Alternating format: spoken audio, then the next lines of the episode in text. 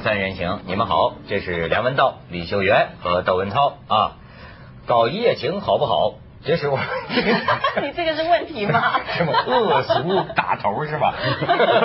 怎么样？说搞一夜情？最近最近网上好多人在谈论一件事儿，重庆师范大学嗯校园里贴出一个规定嗯开头啊这个学校啊讲说是这个试行嗯那就是要行了对吧？后来可能引起一些争论。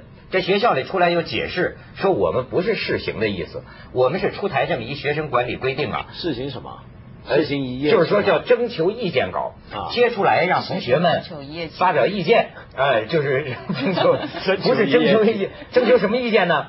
其中大家争论的关键一条就是说，发现当三陪、当二奶、当二爷搞一夜情的，将开除学籍。其中有这么一条规定。但这个问题啊太难了，我觉得。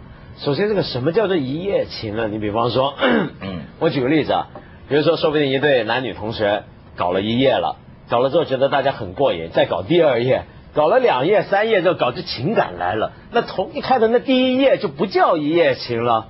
对，对不对？所以那个网上就有的学生开玩笑了，说既然不准搞一夜情，那就搞多夜情。对啊，而且其实啊，这个以前在香港我们念大学的时候啊，就常说啊，这个大学生啊本来就很很好搞，而且很应该搞。为什么，因为哎，你听我说，你这个整天宣传反动，不不听我说，中学的时候啊，嗯，正常中学的时候，上了中学的时候都是很压抑的，对不对？上了大学一年级就要搞大一夜情。然后香港大学生的说法，对大一夜情，这叫大一大一夜情，大学生一年级都搞一夜情，叫做大一夜情。嗯，好了，但是到了大二，哎呀，也玩的差不多了，这个该玩的也都玩过了，这时候呢就开始修身养性了，就变成大二夜情、大三夜情、大四夜情，就随着你大四夜情都搞完了，你人比较成熟，就迈入社会了。但是现在不一样，为什么？因为现在都是中学就已经在搞了，那些人，中学已经在搞，这个大一的时候都很成熟了，所以现在大学生都不搞一夜情了。我当时看网上有人发一个帖子，还可以一定程度上验证，说有一个心理学家做过一个呃偷偷的一个调查，在高中，嗯，哎呦，他发现他调查的这个学校的那种匿名的问卷调查呀，居然大多数的中学生都有过这个性经历。这你就你再对照大学的这个问题，他就已经不是什么性经历的问题，已经是二奶二爷的问题。你知道到后来这个学校出来解释啊，说句说可能我们因为是征求意见稿啊，我们这个用词啊，大概还需要斟酌一下。我替他想了想，嗯，的确是斟酌一下，因为听起来感觉你这么一个大学，怎么二爷都出来了？这是好像 民间礼俗的这么一些不文雅的 师范大学。但是你替他，但是你替他想一想，就是说现在社会出现的新现象哈，他还他要表达这个意思，他还真找不着别的词儿。二爷，你请问有什么学名能够来形容？二奶，不就难道说不能被人包养吗？前几年为什么有人建议，就说应该把这个呃二奶这个词收入那个汉语词典了？就是就是他这个词啊，你别看它比较土，可是呢。你它有些概念还是你看这语言上是不是也能反映啊？我们那边是叫做小狼狗嘛。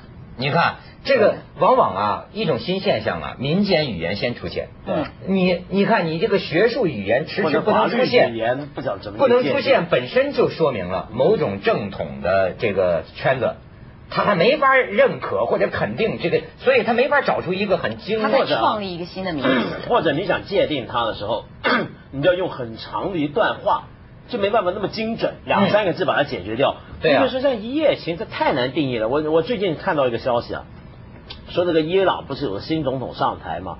这个伊朗新总统上台要宣扬，就是大家要重回这个伊斯兰正统，大家都觉得特保守，对不对？对。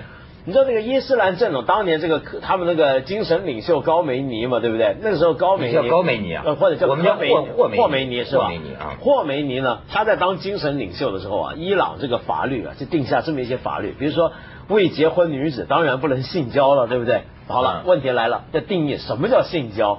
你知道他们怎么定义什么叫性交吗？性交是这么一个定义法，就这个男子啊。伊伊斯兰男子跟犹太人一样，对，我知道，我了解，我了解。他们小时候要行割礼，要割包皮，对不对？嗯。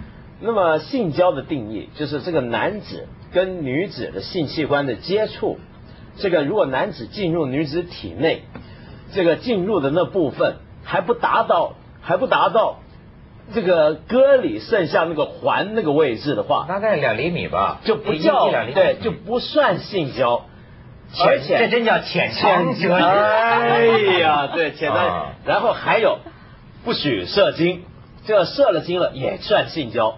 那么，所以呢，伊朗就出现这么一种社会问题，就很多青年男女怕犯这个伊斯兰律法，那很严格的，对不对？对对。那么，比如通奸呢，也是犯法，对不对？对。通奸的话呢，那么要被石头砸。还有很多私那么，于是呢，现在很多这种情况下，大家都是浅交，都不算性交，一个民族的浅尝辄止啊。对啊，一个民族。浅交这个词，其实这个符合我跟你说，这个暗合了咱们中国古人的房中术。真的，具体的我就不讲了，但是其哲学理念是相似的。我发现你们真的好有研究，就中国人就讲究。对呀，你知道中国，你不要小看这个房中术，中国这个房中术啊，上面有很多反映中国人的为人处事的哲学。嗯，你看中国人就是忍呐，强调一个忍呐，什么这与人交往强调忍，就是因为中国人在房中就开始强调忍。对，这样的时候就会太压抑，之后就会。这叫君子性交淡如水。封口，不说话。咱咱秀媛说点这个非呃，因为我觉得这个问题啊，很多人有争论啊，难以认定。那么咱们不如用各方，咱们正好两岸三地啊，呃，参照一下咱们台湾大学的经验。其实我听起来我觉得没什么了不起，因为在台湾这个是一个非常普遍的现象，而且其实，在台湾的这个一夜情，其实他们就是摆明了心态是，第一个是一夜情，是因为我好奇嘛，对不对？然后我觉得我已经到达一个，就是我有能力。去去跟别人做这个交往，然后也展现自己魅力的时候，那当然如果没人追我或者没人跟我上床，我可能就觉得我没有行情，这是一个价值了啊，这是一个价值观。另外呢，现在就是说，第一个是大学生大部分他们在付大学学费的时候是自给自足嘛，有很多人在外面打工，然后他看到很多就比如说像是现在电视文化上面都是用名牌啊，用什么，那他觉得我又要交学费，但是我又不能像其他的那个同学，比如说家境富裕的时候，就每天开个小跑车，然后拿个名牌包包，然后就是有人接有人送。那他自己也会觉得很没面子，他就想说，哎，那干脆我可以用我自己的本钱，我没有妨碍别人的情况之下，我为什么不赚这个钱呢？所以就是一个同学开始有一夜情之后呢，然后他就会把它变成不只是一夜情，就会变成二奶的那种情况。因为接下来交往，这我可能四年当中，就你可以供应我几年，比如说两年，我要换一个户头，对不对？然后就是这段时间，然后这段时间，假如说我自己觉得不新鲜，我可以换呢。因为我们当初是交易行为嘛，不就比如说像二奶二爷这种事，二二爷像台台湾叫什么？叫小狼狗嘛。二爷叫小狼狗吧？对，就是所以，就二爷就是小狼狗。指的是什么？指的是，请解释啊。解释就是说，那个跟已婚妇女，然后这是已婚妇女来包养这个小男人，就叫小狼狗，就叫小狼狗，就是我们说的二爷。对对对对。台湾二爷多吗？台湾二爷现在也是一个趋势，我觉得，但是没有。我在家里外号就叫二爷。二爷二爷，听话听话。因为外号，因为我排行我排行第二。对，而且你知道二爷其实他们也要有叫三爷嘛，有一定的条一定的条件，你知道，不是谁都能当二爷。他自己本身就是说，在学校里他就要是可能是什么篮球队员呐、体操队员呐，人人都能当校队呀。那台湾大学对这个现象怎么办呢？没有办法明文规定，因为这是个人的自由，你只要不影响校誉。然后你不要什么叫不影响校誉？你这学校一这一堆小狼狗不影响校誉吗？这是这你不是公开的，你不要打个牌照出来，比如说这挂个牌子，这个台大小狼狗队或者是台大二爷团。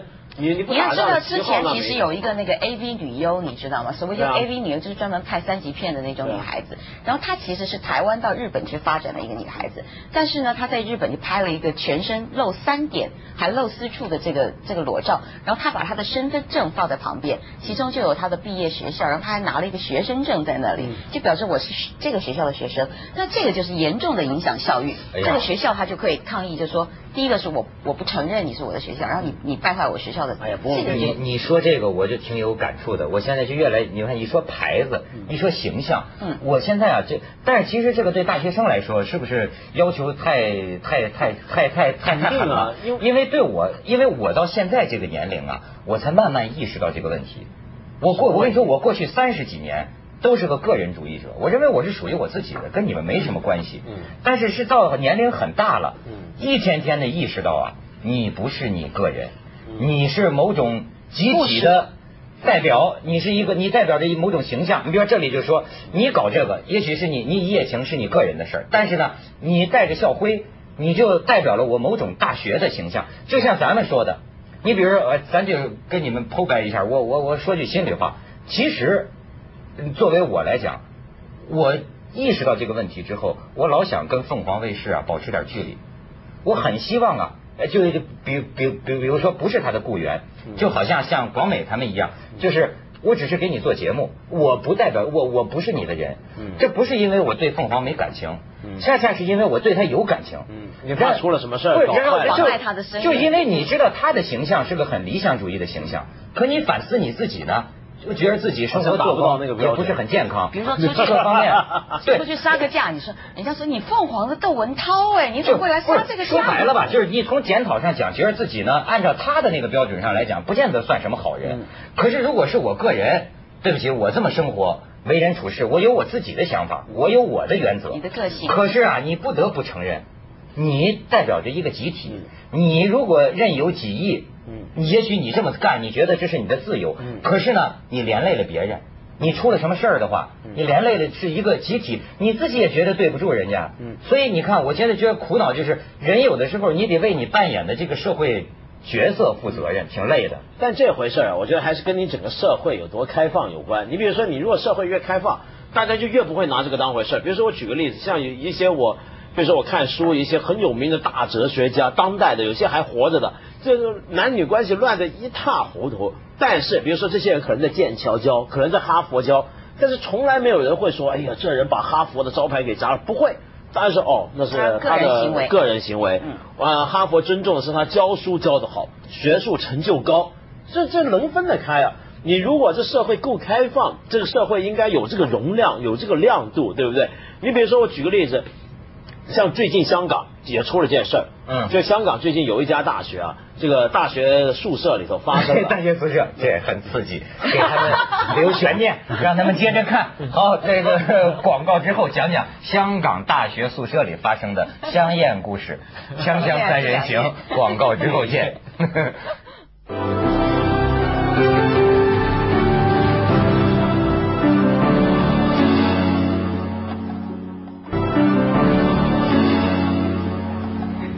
好，闻到香港大学 不不是香港，不是不是香港大学啊，好几家大学，香港的其中一间大学啊，其中一间大学。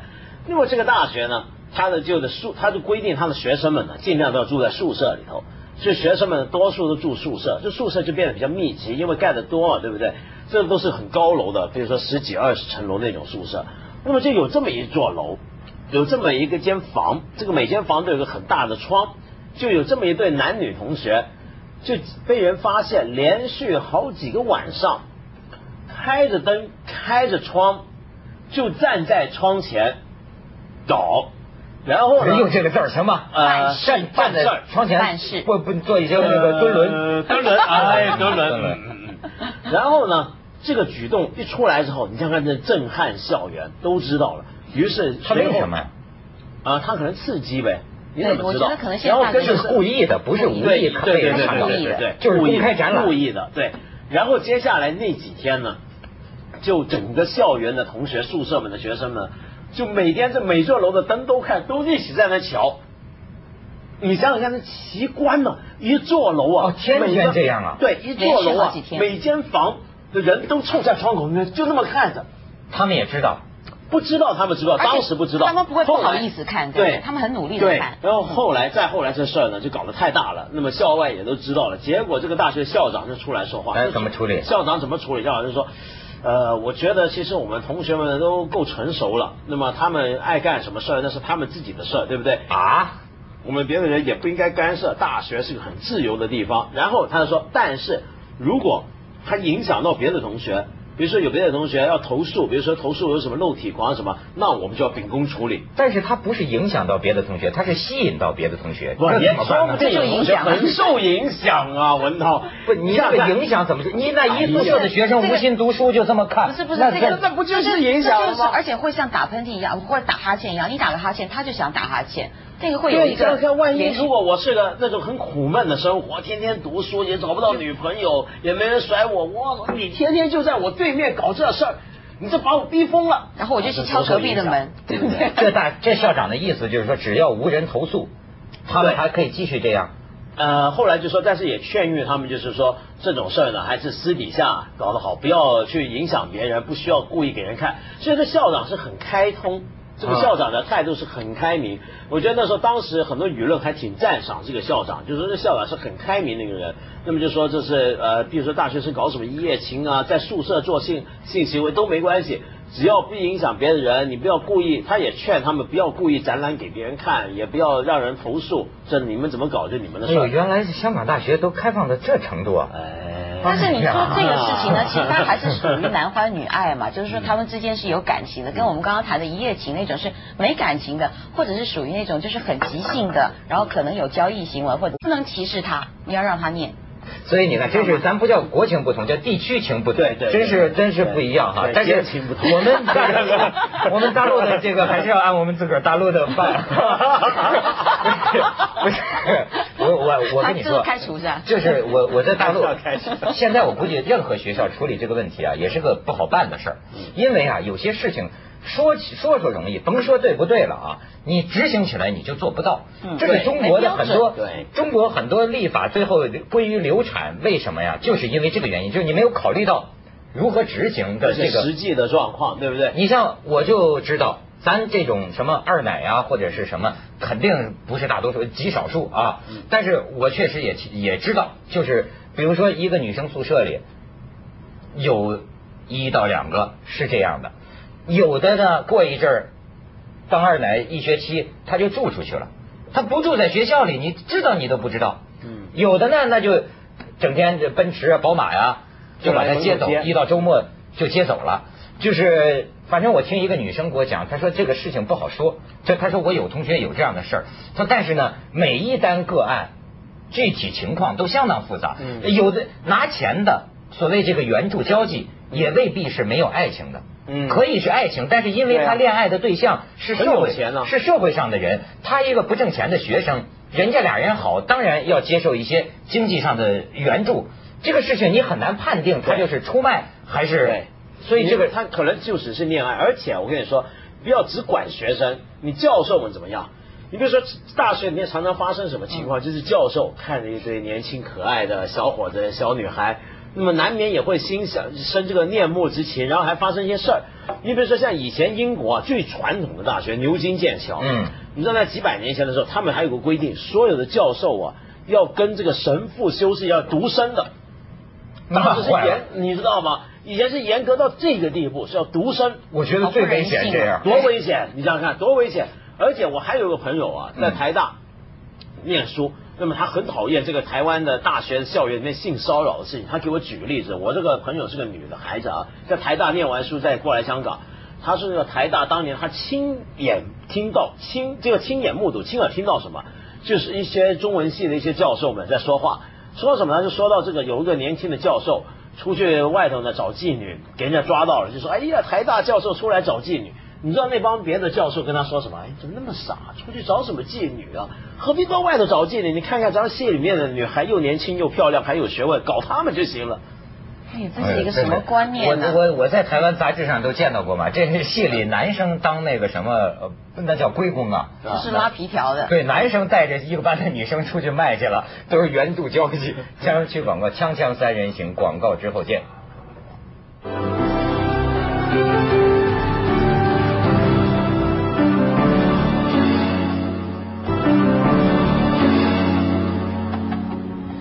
现在啊，倒是可以分享一下我的这个体会，就是这不，咱说这事儿哈，就是什么呢？还是色字头上一把刀。这话听起来好像很很很很保守哈，但是我现在越来越相信这个因果报应，没有白给的事儿，舒服完了都得付代价。我跟你说。你知道我在香港报纸上最近看一新闻，广东省女子监狱关押着女女囚犯五千多人，最多数的是什么罪名？知道吗？色诱抢劫。女孩子色诱抢劫，就是女孩子哦，色诱别人，她犯罪了嘛？色诱抢劫，中招最多的就是港人嘛，你看香港男士嘛，淳朴嘛，太多，不 就是色就是色诱抢劫，而且这个方式，你知道啊，本来你让咱咱说一夜情什么什么什什什么的，这些都可以讨论，但那是个善良的社会，就都是好人的情况下，他才值得讨论。嗯，可现在。我们这世道，专家学者提醒你的是什么？不要相信陌生人。你没想到另一个问题，它不是什么道德层面的讨论，那就很容易问题，这很容易出事的。现在这个满地都是套啊！你这个你一夜情陌陌陌生人，你知道？我我就听说过一个真实的故事，有妇之夫啊，在网上网恋，他能慎你三个月呀？呃，对，也是别人的妻子，是吧？跟你到酒店开了一回房，嗯，然后呢，三个月之后他又来勾你说再去开房，这没事了吧？去了，去了，敲敲门，人老公带着一个人进来，一拳打了，把他这个身份证拿拿走了，然后给他老婆打电话讹诈。接着下来为您播出网通凤凰子夜快车。